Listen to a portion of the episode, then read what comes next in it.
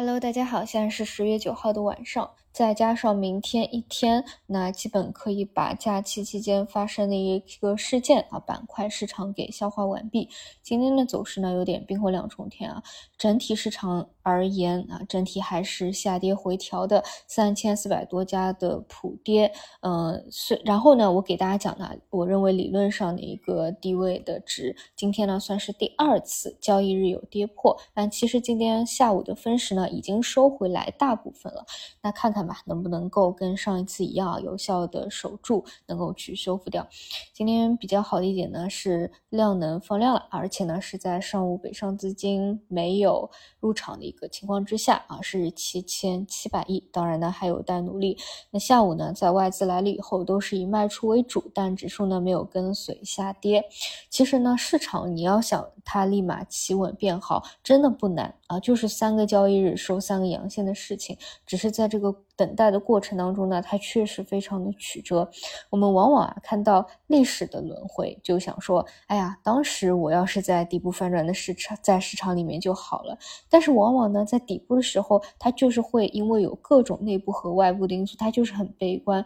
也许你真的难以啊，再回过头去，在当时你就能够做出这样的一个决策。哪怕说今年上半年啊，其实表现非常好的纳斯达克啊，你要真的回到过去这个底部，你。能够坚定的去重仓它，其实很多人他没有做到啊，只是说起来了以后，或者说我们看到铺天盖地的消息说日本股市冲出三十三年新高了，你才会重新去看到它。那就举例像日本股市啊，平时我复盘基本不会关注到它，所以呢，哪怕啊它走出一个新高来，你不会有任何的这种踏空感，因为你其实本身对它就没有那么了解，或者对其他国家的国情就不了解。但是像 A 股，其实我们自己都有相对的一个判断，那其实就是在底部下注就好了，嗯，就是真正的你想要精确的这个抄底啊，还是比较难的。就像前不久啊，还错过了一个嗯爆发性还比较好的地产股啊，就是你会发现个股呢会比。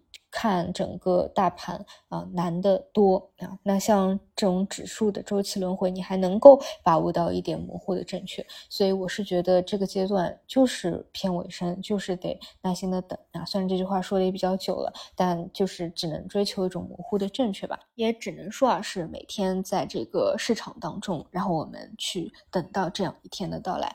好的，那么板块方向呢，现在就两条线，对吧？也比较明确，就是主线方向，华为加减肥药。那我。是觉得呢，我们需要去深度思考一下这两者背后的一个本质，其实就是我我一直讲的一句话，我觉得，嗯，有没有景气度它很重要啊，你没有特别强的景气性意义不大啊，就是因为它空间不大。那还有一点呢，就是位置，这个真的是很关键，就是经过长期深度的这样一个下跌啊，筹码的清洗，它才能够有较好的一个爆发力。就像今年上半年一些通信、一些传媒啊，这些 TMT。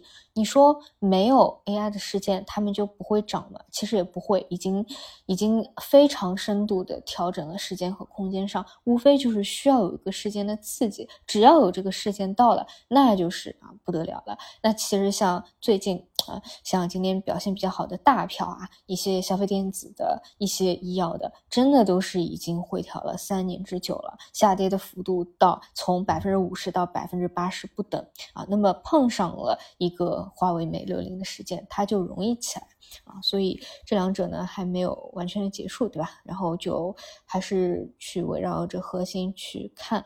我这里倾向于呢，像华为啊，它的这个分支还是比较大，所以呢，资金在各个分支里面去反复发酵的空间和持续性啊，这个还是有的。